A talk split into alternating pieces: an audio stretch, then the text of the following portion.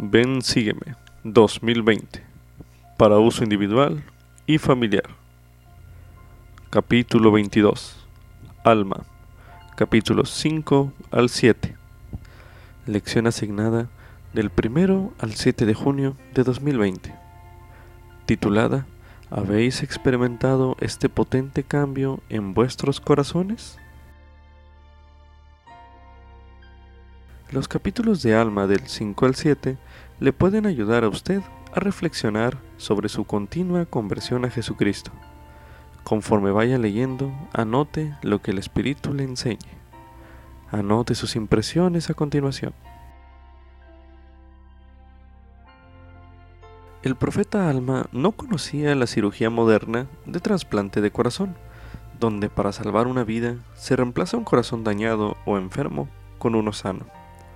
Sin embargo, él sabía sobre un milagroso cambio de corazón, uno por el cual el Salvador nos renueva a una vida espiritual que equivale a nacer de nuevo. Alma se dio cuenta de que ese cambio de corazón era exactamente lo que necesitaban muchos de los nefitas. Unos eran ricos, mientras que otros eran pobres. Algunos eran orgullosos y otros eran humildes. Algunos infligían persecución en tanto que otros padecían persecución. Mas todos ellos debían venir a Cristo para ser sanados, al igual que todos nosotros. Ya sea que estemos procurando superar el orgullo o sobrellevar las aflicciones, el mensaje del profeta Alma es el mismo. Venid y no temáis. Permita usted al Salvador cambiar un corazón endurecido pecaminoso o herido por uno humilde, puro y nuevo. Como subtítulo, debo experimentar un potente cambio de corazón y seguir sintiéndolo. Esto es correspondiente a Alma, capítulo 5, los versículos del 14 al 32, los cuales se leerán a continuación. Y ahora os pregunto, hermanos míos de la iglesia, ¿Habéis nacido espiritualmente de Dios? ¿Habéis recibido su imagen en vuestros rostros? ¿Habéis experimentado este potente cambio en vuestros corazones? ¿Ejercéis la fe en la redención de aquel que os creó? Miráis hacia adelante con el ojo de la fe y veis este cuerpo mortal levantado en inmortalidad y esta corrupción levantada en incorrupción para presentaros ante Dios y ser juzgados de acuerdo con las obras que se han hecho en el cuerpo mortal? Os digo, ¿podéis imaginaros oír la voz del Señor en aquel día diciéndoos, Venid a mí, benditos, porque he aquí vuestras obras han sido obras de rectitud sobre la faz de la tierra? ¿O suponéis que podréis mentir al Señor en aquel día y decir, Señor, nuestras obras han sido justas sobre la faz de la tierra, y que entonces Él os salvará? ¿O de lo contrario, podéis imaginaros llevados ante el tribunal de Dios con vuestras almas llenas de culpa y remordimiento, teniendo un recuerdo de toda vuestra culpa, sí, un recuerdo perfecto de todas vuestras iniquidades, sí, un recuerdo de haber desafiado los mandamientos de Dios? Os digo, ¿Podréis mirar a Dios en aquel día con un corazón puro y manos limpias? ¿Podréis alzar la vista, teniendo la imagen de Dios grabada en vuestros semblantes? Os digo, ¿podéis pensar en ser salvos cuando os habéis sometido para quedar sujetos al diablo? Os digo que en aquel día sabréis que no podéis ser salvos, porque nadie puede ser salvo a menos que sus vestidos hayan sido lavados hasta quedar blancos Sí, sus vestidos deben ser purificados hasta quedar limpios de toda mancha, mediante la sangre de aquel de quien nuestros padres han hablado, el cual habrá de venir para redimir a su pueblo de sus pecados. Y os pregunto ahora, hermanos míos, ¿cómo se sentirá cualquiera de vosotros si comparecéis ante el tribunal de Dios con vuestros vestidos manchados de sangre y de toda clase de inmundicia? He aquí, ¿qué testificarán todas estas cosas contra vosotros? He aquí, ¿no testificarán que sois asesinos? Sí, y también que sois culpables de todo género de iniquidades? He aquí, hermanos míos, ¿Suponéis que semejante ser pueda tener un lugar donde sentarse en el reino de Dios con Abraham, con Isaac y con Jacob? Y también todos los santos profetas cuyos vestidos están limpios y se hallan sin mancha, puros y blancos? Os digo que no. Y a menos que hagáis a nuestro Creador embustero desde el principio, o penséis que ha mentido desde el principio, no podéis suponer que tales seres puedan hallar lugar en el reino de los cielos, sino que serán echados fuera, porque son hijos del reino del diablo. Y ahora os digo, hermanos míos, si habéis experimentado un cambio en el corazón, y si habéis sentido el deseo de cantar la canción del amor que redime, quisiera preguntaros, ¿podéis sentir esto ahora? ¿Habéis caminado conservándoos irreprensibles delante de Dios? Si os tocase morir en este momento, ¿podríais decir dentro de vosotros que habéis sido suficientemente humildes? ¿Que vuestros vestidos han sido lavados y blanqueados mediante la sangre de Cristo, que vendrá para redimir a su pueblo de sus pecados? He aquí, ¿os halláis despojados del orgullo? Si no, yo os digo que no estáis preparados para comparecer ante Dios. He aquí, debéis disponeros prontamente, porque el reino de los cielos pronto se acerca, y el que no esté preparado no tendrá vida eterna. He aquí, digo, ¿hay entre vosotros quien no esté despojado de la envidia?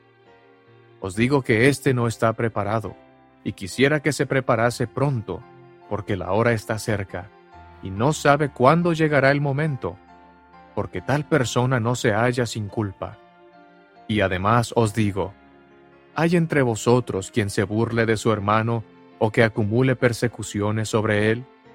Hay de tal persona, porque no está preparada, y el tiempo está cerca en que debe arrepentirse, o no puede ser salva. Sí, hay de todos vosotros, obradores de iniquidad. Arrepentíos, arrepentíos porque el Señor Dios lo ha dicho. Las preguntas introspectivas que el profeta Alma hizo al pueblo de Saraembla, las cuales se hallan en Alma, capítulo 5, los versículos del 14 al 32, que se leyeron en este bloque de lectura, le ayudarán a escudriñar su propia alma y a entender lo que significa experimentar un potente cambio de corazón a lo largo de la vida. El elder M. Russell Ballard del Quórum de los Dos Apóstoles explicó la importancia de esas preguntas al decir, Necesito preguntarme con regularidad, ¿cómo va mi progreso? Es como tener una entrevista personal y privada con uno mismo. Para guiarme durante ese análisis privado y personal, me gusta leer y reflexionar sobre las palabras introspectivas que se hallan en el quinto capítulo de Alma. Esto es un fragmento del discurso Volver y Recibir, pronunciado en la Conferencia General de abril de 2017. Podría leer las preguntas del profeta Alma como si estuviera entrevistándose a sí mismo y examinara su corazón. Quizás quiera notar sus respuestas a dichas preguntas. Medite a continuación. ¿Qué metas se siente inspirado o inspirada usted a fijar como resultado de esta entrevista. Medite brevemente.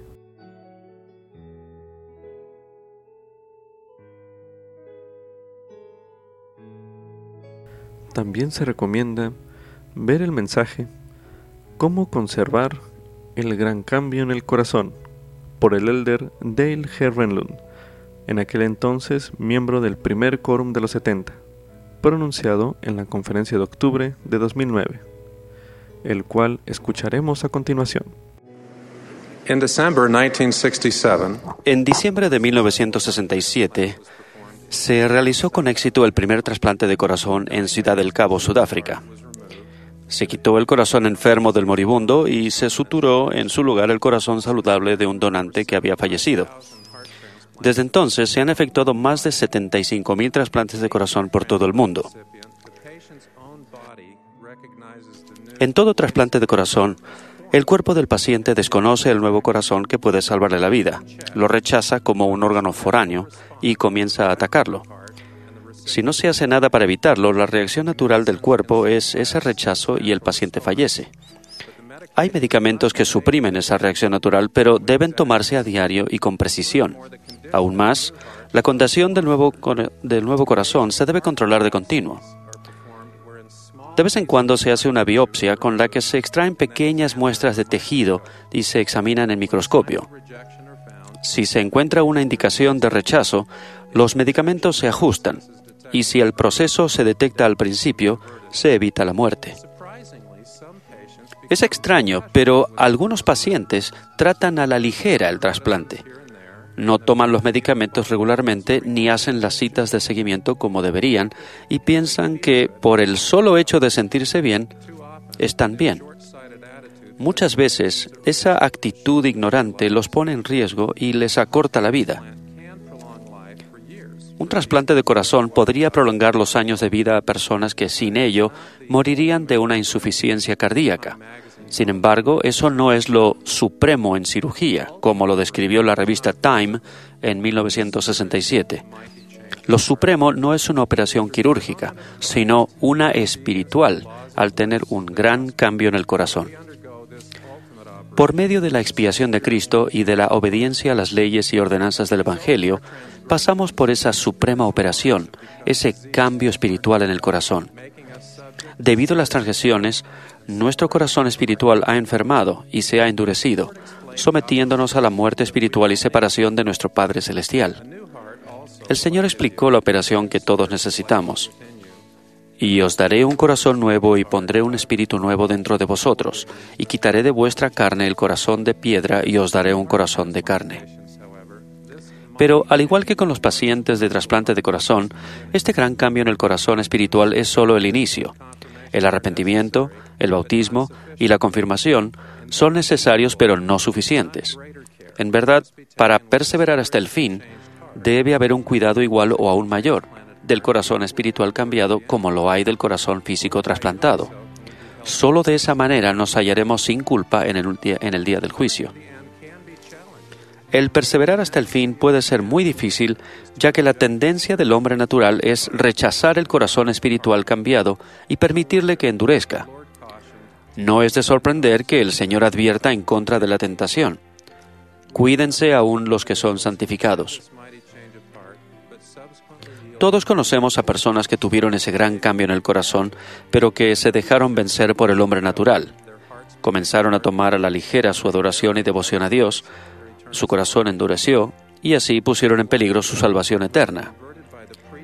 La vida de las personas que se convirtieron por la predicación de los hijos de Mosía ofrece algunos conceptos para evitar el rechazo de ese corazón espiritual tan cambiado. De ellos leemos que Cuantos llegaron al conocimiento de la verdad por la predicación de Amón y sus hermanos y fueron convertidos al Señor, nunca más se desviaron. ¿Cómo les fue posible perseverar hasta el fin? Sabemos que se distinguían por su celo para con Dios y también para con los hombres, pues eran completamente honrados y rectos en todas las cosas, y eran firmes en la fe de Cristo aún hasta el fin. Su celo para con Dios seguramente refleja el anhelo de complacer a Dios y adorarlo con fervor y devoción. Su celo para con los hombres indica un interés ferviente de ayudar y servir a los demás. El llegar a ser perfectamente rectos y honrados en todas las cosas señala que se asieron a sus convenios con firmeza y no evadieron su compromiso para con Dios o con el hombre. Asimismo, sabemos que enseñaron a sus hijos el Evangelio en su hogar. Además, sabemos que la gente enterró sus armas de guerra, apartando así la tentación de usarlas. Deben de haber evaluado frecuentemente la condición de su corazón espiritual cambiado, y no se limitaron a suponer que todo estaba bien. Al examinar figurativamente el nuevo corazón, pudieron reconocer al principio si se había endurecido o sufrido un rechazo y hacerle un tratamiento. Alma Hijo plantea a la gente contemporánea del pueblo de Amón una serie de preguntas que son como una biopsia metafórica del corazón espiritual cambiado. Si habéis experimentado un cambio en el corazón y si habéis sentido el deseo de cantar la canción del amor que redime, quisiera preguntaros, ¿podéis sentir ahora esto? Además, les pregunta si han llegado a ser suficientemente humildes, libres de orgullo y envidia, y bondadosos con su prójimo. Al contestar sinceramente preguntas como esas, podremos corregir desde el principio cualquier desviación del camino estrecho y angosto y guardar los convenios con exactitud. En 1980, nuestra familia se mudó a una calle frente al hospital donde yo me capacitaba y trabajaba todos los días, incluso los domingos. Si terminaba mi trabajo del domingo antes de las 2 de la tarde, podía reunirme con mi esposa y mi hija e ir manejando a la iglesia para asistir a las reuniones que comenzaban a las dos y media. Un domingo, a fines del primer año de mi capacitación, sabía que terminaría antes de las 2 de la tarde, pero pensé que si me quedaba un rato más, mi esposa e hija se irían sin mí y entonces podría irme a casa y dormir esa siesta que tanto necesitaba. Lamento decirles que eso fue lo que hice. Esperé hasta las dos y cuarto, caminé lentamente a casa y me acosté en el sofá con la intención de dormir la siesta, pero no pude dormirme. Me encontraba agitado y preocupado. Siempre me había gustado asistir a la iglesia y me preguntaba por qué el fuego del testimonio y el fervor que siempre sentía estaban ausentes ese día. No tuve que pensarlo mucho. Debido a mi horario, había descuidado mis oraciones y el estudio de las escrituras. Me levantaba de mañana, decía la oración y salía para el trabajo. Muchas veces el día se convertía en noche y en otro día, antes de regresar a casa tarde, al anochecer del día siguiente. Entonces estaba tan cansado que me quedaba dormido antes de decir la oración o de leer las escrituras. Al día siguiente ese proceso comenzaba una vez más. El problema era que no hacía aquellas cosas básicas que debía hacer para que mi corazón tan cambiado no se convirtiera en piedra. Me levanté del sofá, me arrodillé y supliqué a Dios que me perdonara, prometiéndole que cambiaría. Al otro día, llevé conmigo al hospital un libro de Mormón. En la lista de cosas para hacer de ese día y de allí en adelante había dos elementos, orar por lo menos de mañana y de noche y leer las escrituras. A veces llegaba la medianoche y rápidamente tenía que buscar un lugar para orar en privado. Había días en que mi estudio de las escrituras era breve. También prometí al Padre Celestial que haría todo lo posible por asistir siempre a la iglesia, aunque llegara tarde la reunión. Al cabo de algunas semanas volví a sentir aquel fervor, y el fuego del testimonio volvió a arder intensamente en mí prometí que nunca más, cualesquiera fueran las circunstancias, caería en la trampa mortal de descuidar esas acciones aparentemente pequeñas y poner así en peligro los asuntos de naturaleza eterna. Para perseverar hasta el fin debemos tener un gran deseo de complacer a Dios y adorarlo con fervor y pasión. Eso significa mantener viva la fe en Jesucristo, orando, leyendo las Escrituras, participando de la Santa Cena todas las semanas y teniendo al Espíritu Santo como compañero constante. Debemos ser rectos y honrados en todo y no transigir nunca en nuestros convenios con Dios ni en nuestra responsabilidad hacia los demás, sean cuales sean las circunstancias. En nuestro hogar debemos hablar, regocijarnos y predicar de Cristo para que nuestros hijos y también nosotros sintamos el deseo de aplicar los efectos de la expiación. Debemos reconocer las tentaciones que fácilmente nos acosan y colocarlas fuera del alcance, muy fuera de nuestro alcance. Finalmente debemos hacer con frecuencia una biopsia de nuestro corazón cambiado y revertir cualquier señal temprana de endurecimiento. Por favor, analicen el estado de su corazón cambiado. ¿Detectan algún principio de rechazo como resultado de la tendencia del hombre natural a tomar las cosas a la ligera? Si es así, busquen un lugar donde también ustedes puedan arrodillarse. Recuerden que están arriesgando algo más que los años de vida terrenal. No se arriesguen a privarse de los frutos de la operación suprema la salvación y la exaltación eternas. Ruego que ejerzamos fe en Él y que sigamos adelante con firmeza en Cristo. En el nombre de Jesucristo. Amén. Como subtítulo, ¿puedo obtener mi propio testimonio del Salvador y su Evangelio mediante el Espíritu Santo? Esto es correspondiente a Alma, capítulo 5, los versículos del 33 al 62, los cuales se leerán a continuación. He aquí, Él invita a todos los hombres, pues a todos ellos se extienden los brazos de misericordia, y Él dice, Arrepentíos y os recibiré. Sí, dice él, venid a mí y participaréis del fruto del árbol de la vida. Sí, comeréis y beberéis libremente del pan y de las aguas de la vida. Sí, venid a mí y haced obras de rectitud, y no seréis talados y arrojados al fuego. Porque he aquí, el tiempo está cerca en que todo aquel que no diere buen fruto, o sea, el que no hiciere las obras de rectitud, tendrá razón para gritar y lamentarse. Oh obradores de iniquidad, vosotros que os habéis engreído con las vanidades del mundo, vosotros que habéis declarado conocer las sendas de la rectitud, y sin embargo os habéis descarriado como ovejas sin pastor. No obstante que un pastor os ha llamado, y os está llamando aún, pero vosotros no queréis escuchar su voz.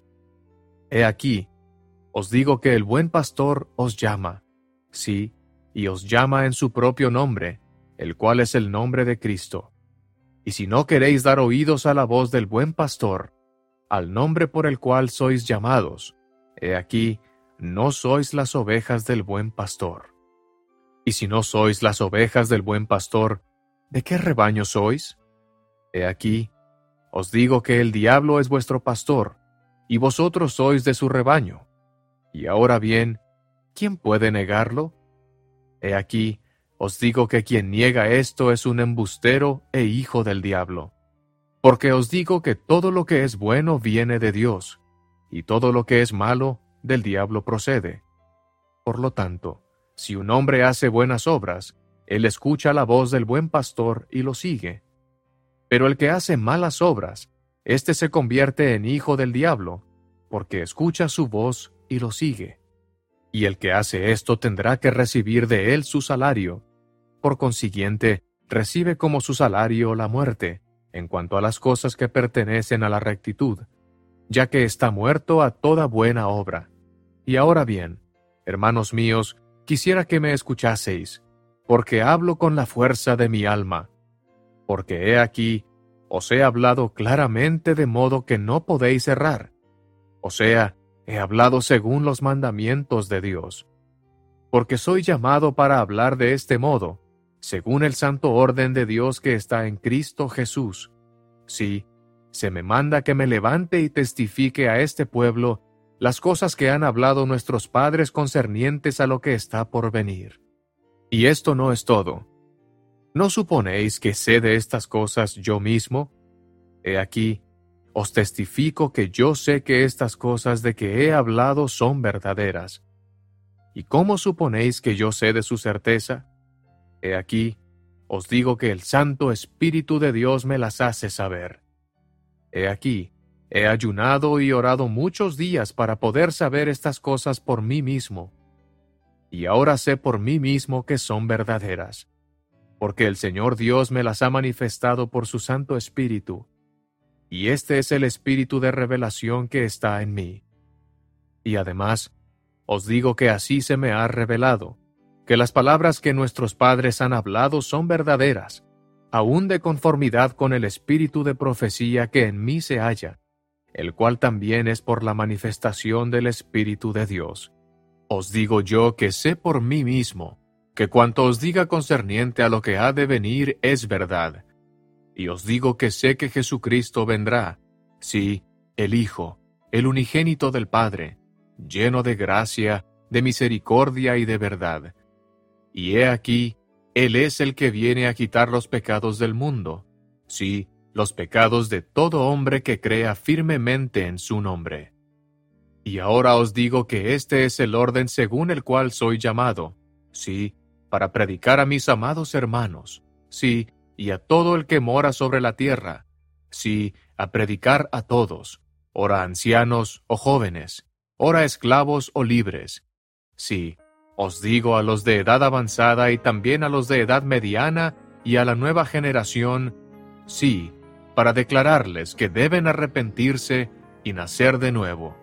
Sí, el Espíritu así dice, arrepentíos todos vosotros, extremos de la tierra, porque el reino de los cielos está cerca.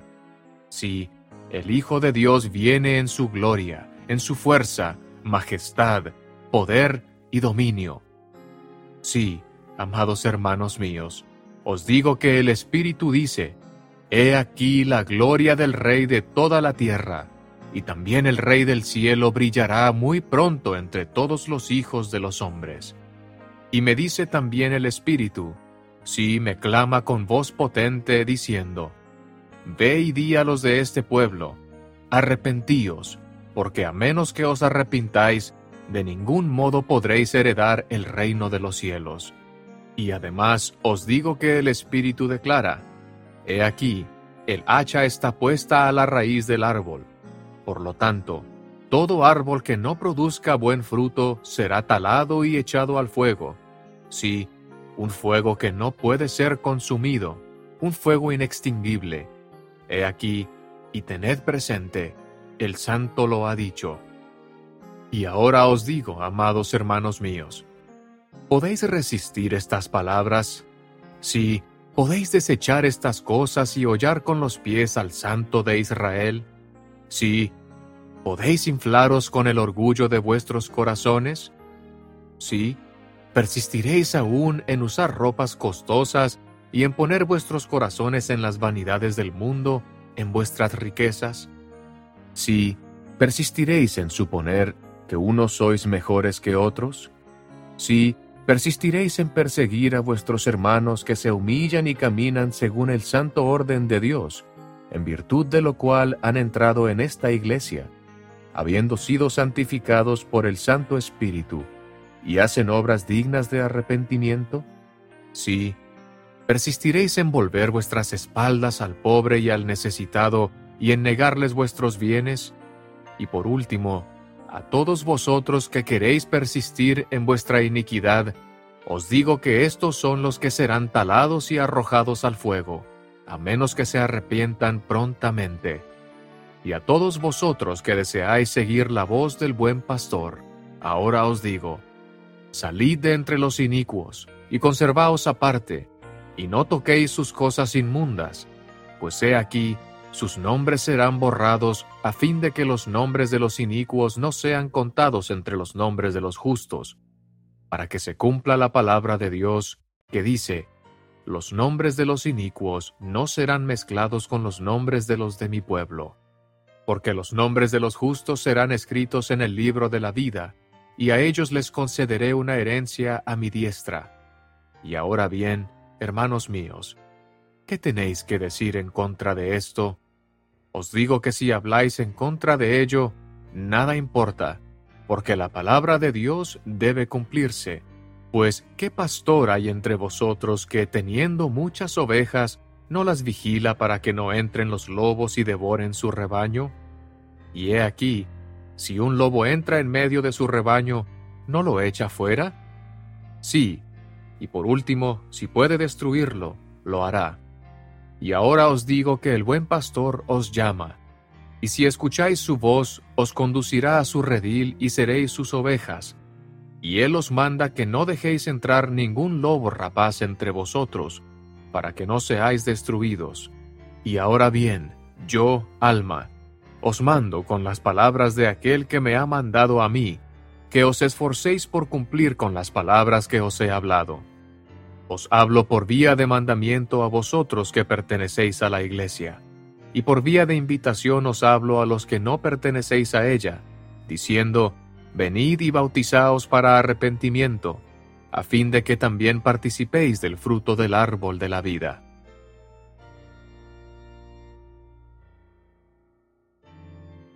El profeta Alma dio un poderoso testimonio del Salvador y su Evangelio, y además explicó cómo obtuvo ese testimonio.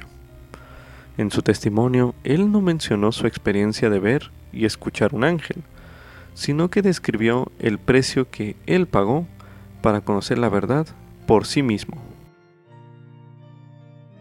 A continuación, releeremos Alma, capítulo 5, los versículos del 44 al 51, para dar énfasis a las siguientes preguntas. A continuación se leerá Alma, capítulo 5, los versículos del 44 al 51, que dice lo siguiente. Porque soy llamado para hablar de este modo, según el santo orden de Dios que está en Cristo Jesús. Sí, se me manda que me levante y testifique a este pueblo las cosas que han hablado nuestros padres, concernientes a lo que está por venir. Y esto no es todo. ¿No suponéis que sé de estas cosas yo mismo? He aquí, os testifico que yo sé que estas cosas de que he hablado son verdaderas. Y, ¿cómo suponéis que yo sé de su certeza? He aquí, os digo que el Santo Espíritu de Dios me las hace saber. He aquí, he ayunado y orado muchos días para poder saber estas cosas por mí mismo. Y ahora sé por mí mismo que son verdaderas, porque el Señor Dios me las ha manifestado por su Santo Espíritu. Y este es el Espíritu de revelación que está en mí. Y además os digo que así se me ha revelado que las palabras que nuestros padres han hablado son verdaderas, aún de conformidad con el espíritu de profecía que en mí se halla, el cual también es por la manifestación del Espíritu de Dios. Os digo yo, que sé por mí mismo que cuanto os diga concerniente a lo que ha de venir es verdad. Y os digo que sé que Jesucristo vendrá, sí, el Hijo, el unigénito del Padre, lleno de gracia, de misericordia y de verdad. Y he aquí, Él es el que viene a quitar los pecados del mundo, sí, los pecados de todo hombre que crea firmemente en su nombre. Y ahora os digo que este es el orden según el cual soy llamado, sí, para predicar a mis amados hermanos, sí, y a todo el que mora sobre la tierra, sí, y a predicar a todos, ora ancianos o jóvenes, ora esclavos o libres, sí, os digo, a los de edad avanzada, y también a los de edad mediana, y a la nueva generación, sí, para declararles que deben arrepentirse y nacer de nuevo. Sí, el Espíritu así dice, arrepentíos todos vosotros extremos de la tierra, porque el reino de los cielos está cerca. Sí, el Hijo de Dios viene en su gloria, en su fuerza, majestad, poder y dominio. Sí, amados hermanos míos, os digo que el Espíritu dice, He aquí, la gloria del Rey de toda la tierra y también el Rey del cielo brillará muy pronto entre todos los hijos de los hombres.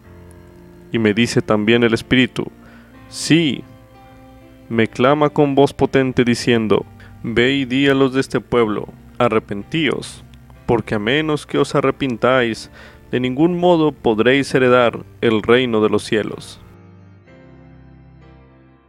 Ahora medite a continuación. ¿Qué aprende usted de Alma, capítulo 5, los versículos del 14 al 51, que se leyeron hace unos momentos en cuanto a cómo Alma llegó a conocer la verdad?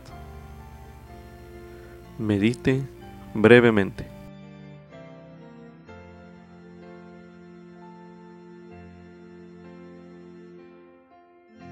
Ahora medite, ¿cómo podría usted seguir su ejemplo del profeta Alma para obtener y fortalecer su propio testimonio? Medite nuevamente.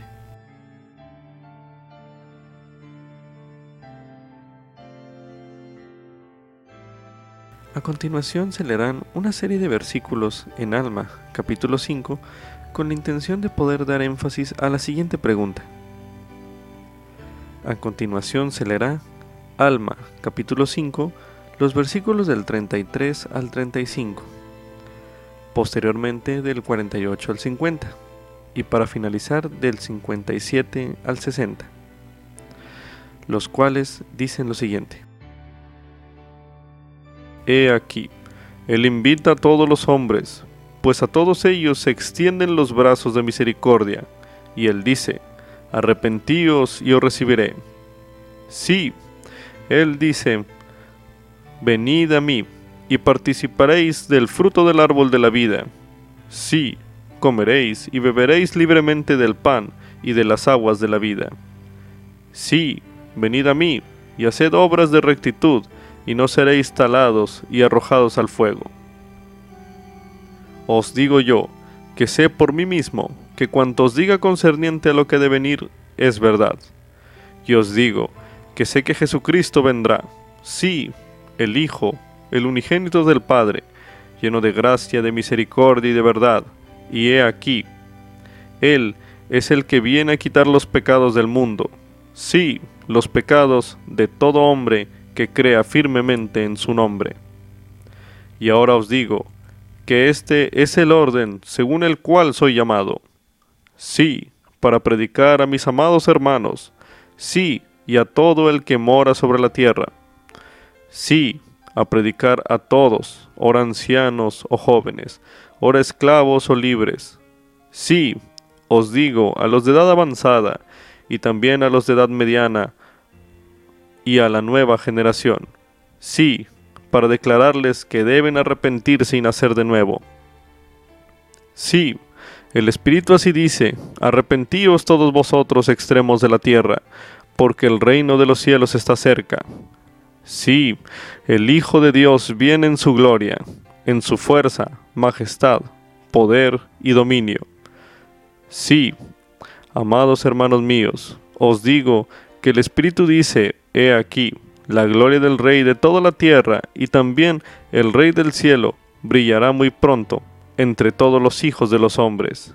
Y a todos vosotros que deseáis seguir la voz del buen pastor, ahora os digo, salid entre los inicuos y conservaos aparte, y no toquéis sus cosas inmundas, pues he aquí, sus nombres serán borrados, a fin de que los nombres de los inicuos no sean contados entre los nombres de los justos, para que se cumpla la palabra de Dios que dice, los nombres de los inicuos no serán mezclados con los nombres de los de mi pueblo, porque los nombres de los justos serán escritos en el libro de la vida, y a ellos les concederé una herencia a mi diestra.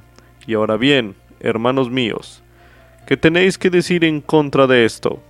Os digo, que si habláis en contra de ello, nada importa, porque la palabra de Dios debe cumplirse. Pues, ¿qué pastor hay entre vosotros que teniendo muchas ovejas no las vigila, para que no entren los lobos y devoren su rebaño? Y he aquí, si un lobo entra en medio de su rebaño, ¿no lo echa fuera? Sí, y por último, si puede destruirlo, lo hará. Y ahora os digo, que el buen pastor os llama, y si escucháis su voz, os conducirá a su redil, y seréis sus ovejas. Y él os manda que no dejéis entrar ningún lobo rapaz entre vosotros, para que no seáis destruidos. Ahora medite a continuación. ¿Qué aprende usted en cuanto al Salvador de las enseñanzas de Alma en los versículos que se leyeron hace unos momentos? medite una última vez en este bloque de lectura.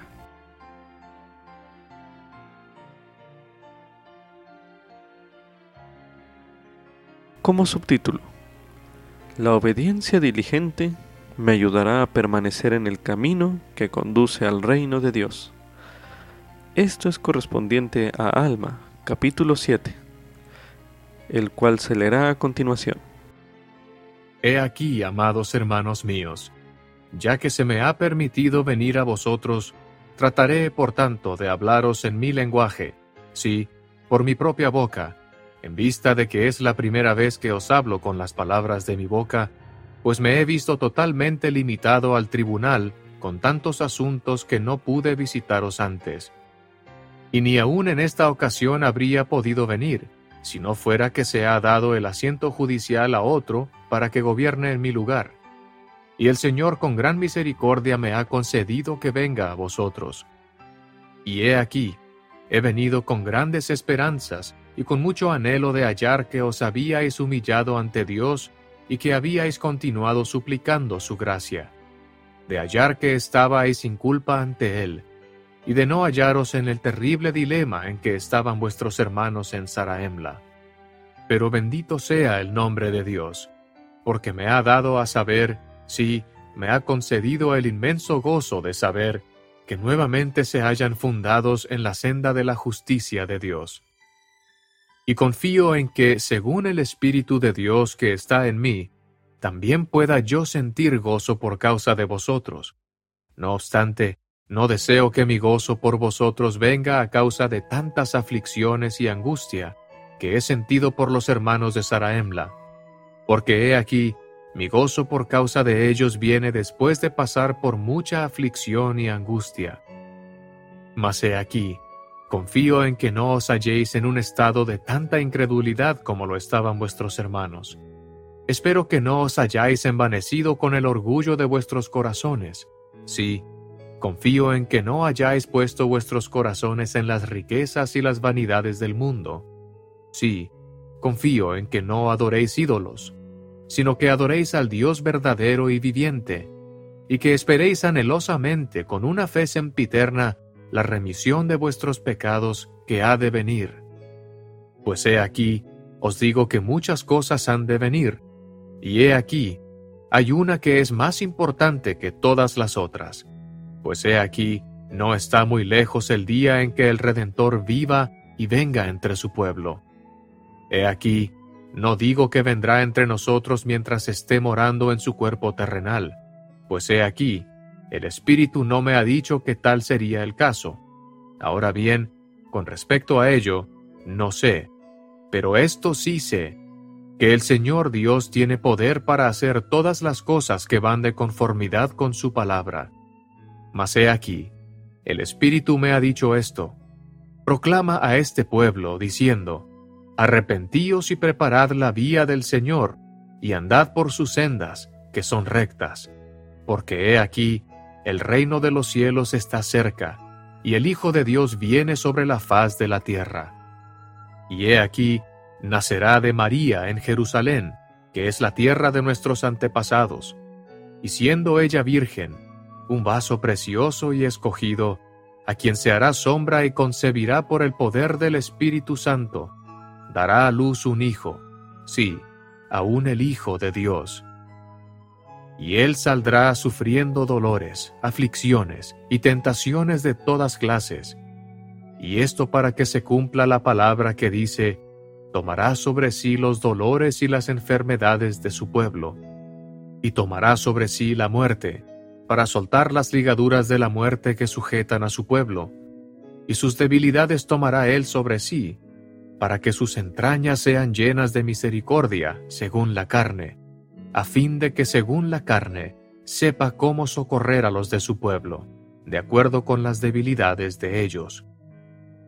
Ahora bien, el Espíritu sabe todas las cosas, sin embargo, el Hijo de Dios padece según la carne, a fin de tomar sobre sí los pecados de su pueblo, para borrar sus transgresiones según el poder de su liberación.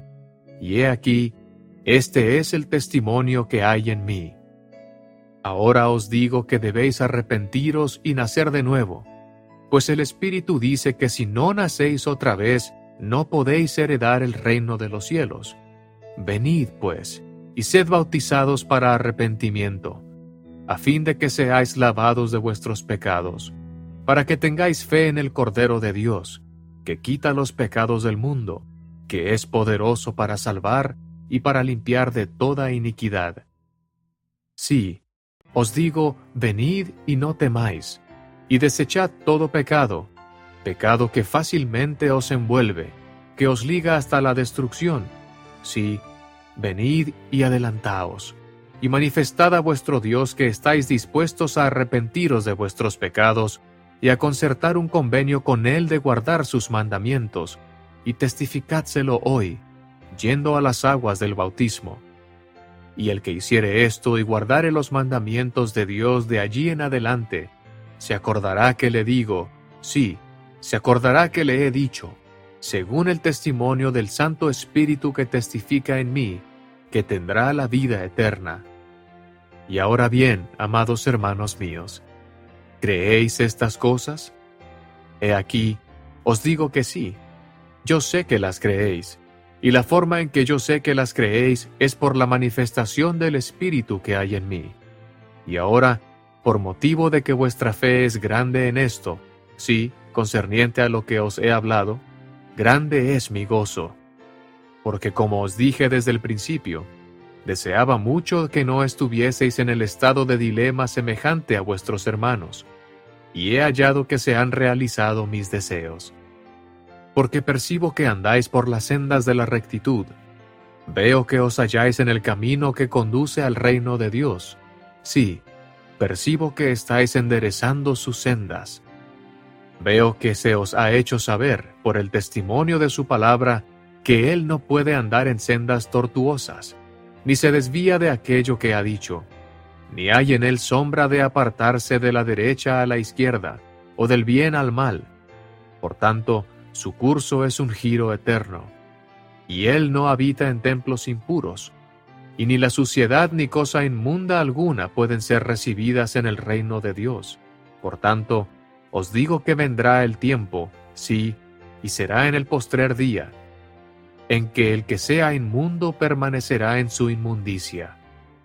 Y ahora bien, mis queridos hermanos, os he dicho estas cosas a fin de despertar en vosotros el sentido de vuestro deber para con Dios, para que andéis sin culpa delante de Él, para que caminéis según el santo orden de Dios, conforme al cual se os ha recibido. Y ahora quisiera que fueseis humildes, que fueseis sumisos y dóciles, fáciles de ser tratables, llenos de paciencia y longanimidad, siendo moderados en todas las cosas, siendo diligentes en guardar los mandamientos de Dios en todo momento, pidiendo las cosas que necesitéis, tanto espirituales como temporales, siempre dando gracias a Dios por las cosas que recibís. Y mirad que tengáis fe, esperanza y caridad, y entonces siempre abundaréis en buenas obras. Y el Señor os bendiga y guarde vuestros vestidos sin mancha, para que al fin seáis llevados para sentaros en el reino de los cielos con Abraham, Isaac y Jacob, y los santos profetas que han existido desde el principio del mundo, para jamás salir, conservando vuestros vestidos sin mancha, así como los de ellos están sin mancha. Y ahora bien, amados hermanos míos, os he hablado estas palabras de acuerdo con el Espíritu que testifica dentro de mí, y mi alma se regocija en extremo por motivo de la suma diligencia y cuidado con que habéis atendido a mi palabra. Y ahora bien, repose sobre vosotros la paz de Dios, y sobre vuestras casas y tierras, y sobre vuestros rebaños y manadas y todo cuanto poseáis, sobre vuestras mujeres y vuestros hijos, según vuestra fe y buenas obras, desde ahora en adelante y para siempre. Y así he dicho. Amén. Las personas en Gedeón no tenían los mismos dilemas que el pueblo de Saraemla, de modo que el Espíritu ayudó al profeta Alma a percibir sus necesidades y a enseñarles de otra forma notará varias diferencias entre los mensajes de Alma en Saraemla, que vimos en el capítulo 5, y en Gedeón, que se vio en el capítulo 7. Por ejemplo, Alma percibió que las personas en la ciudad de Gedeón se hallaban en el camino que conduce al reino de Dios. En las palabras que les dirigió, el profeta Alma les enseñó muchas cosas sobre cómo permanecer en el camino. Medite a continuación. ¿Qué consejo les dio Alma a las personas en la ciudad de Gedeón? Medite brevemente.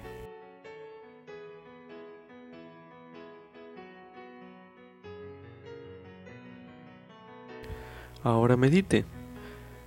¿Qué podría aplicar usted de estos consejos a su vida actual? Medite una última vez en este bloque de lectura.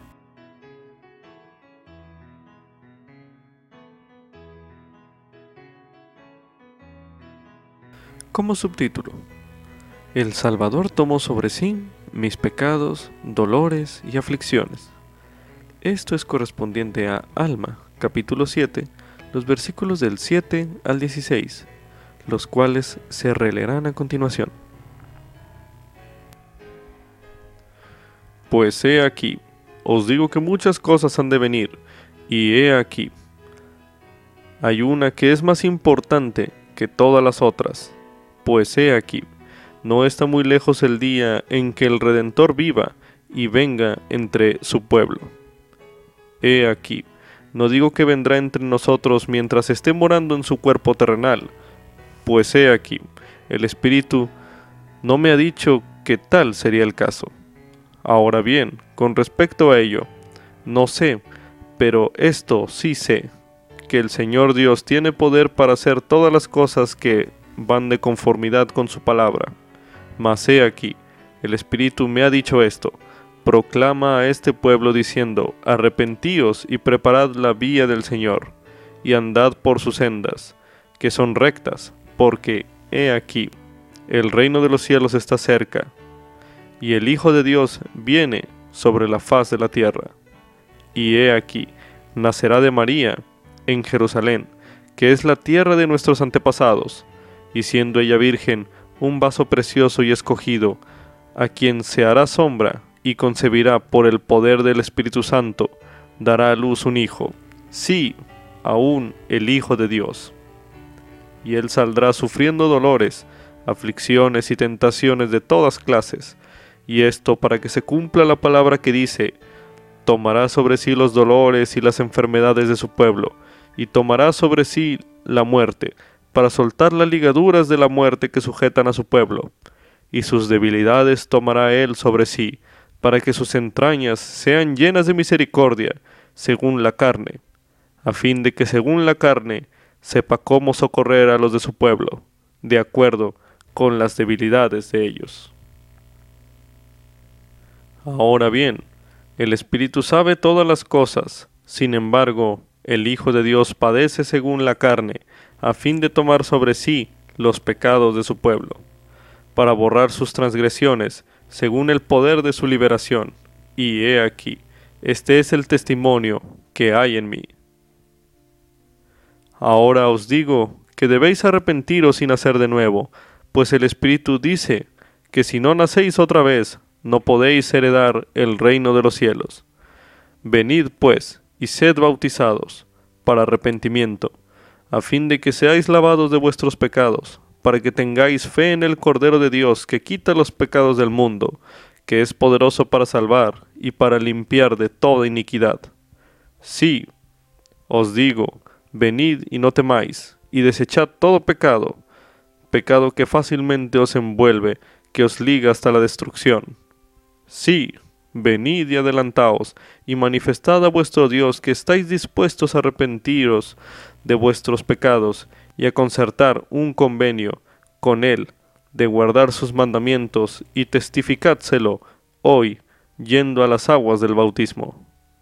Y el que hiciere esto, y guardare los mandamientos de Dios, de allí en adelante, se acordará que le digo, sí, se acordará que le he dicho, según el testimonio del Santo Espíritu que testifica en mí, que tendrá la vida eterna.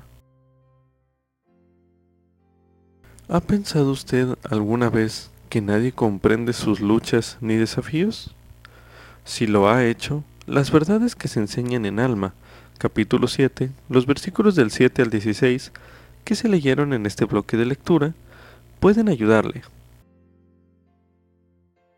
el elder David Abednar, del Quórum de los Dos Apóstoles, testificó lo siguiente.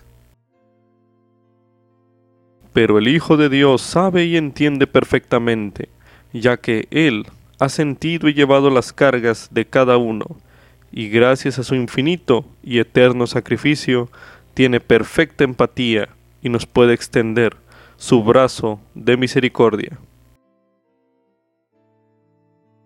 Esto es un fragmento del discurso Soportar sus cargas con facilidad, pronunciado en la Conferencia General de abril de 2014. Al leer Alma capítulo 7, los versículos del 7 al 16, o estudiarlo mediante este recurso de audio, reflexione sobre lo que estos versículos nos permiten comprender acerca de los propósitos del sacrificio del Salvador. Medite a continuación. ¿Cómo invitamos su poder a nuestra vida? Medite una última vez en este bloque de lectura.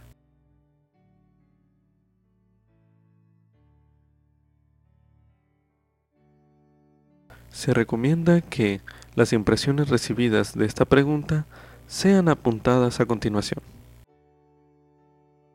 A continuación se leerá Isaías capítulo 53, los versículos del 3 al 5, que dice lo siguiente. Despreciado y desechado entre los hombres, varón de dolores y experimentado en quebranto, y como que escondimos de él el rostro, fue menospreciado, y no lo estimamos. Ciertamente llevó él nuestras enfermedades, y sufrió nuestros dolores, y nosotros le tuvimos por azotado, herido por Dios y afligido. Mas él, herido fue por nuestras transgresiones, molido por nuestras iniquidades. El castigo de nuestra paz fue sobre él y por sus heridas fuimos nosotros sanados. Con esto concluye Ven Sígueme 2020 para uso individual y familiar. Capítulo 22 Alma capítulo 5 al 7 Lección asignada del 1 al 7 de junio de 2020 titulado ¿Habéis experimentado este potente cambio en vuestros corazones?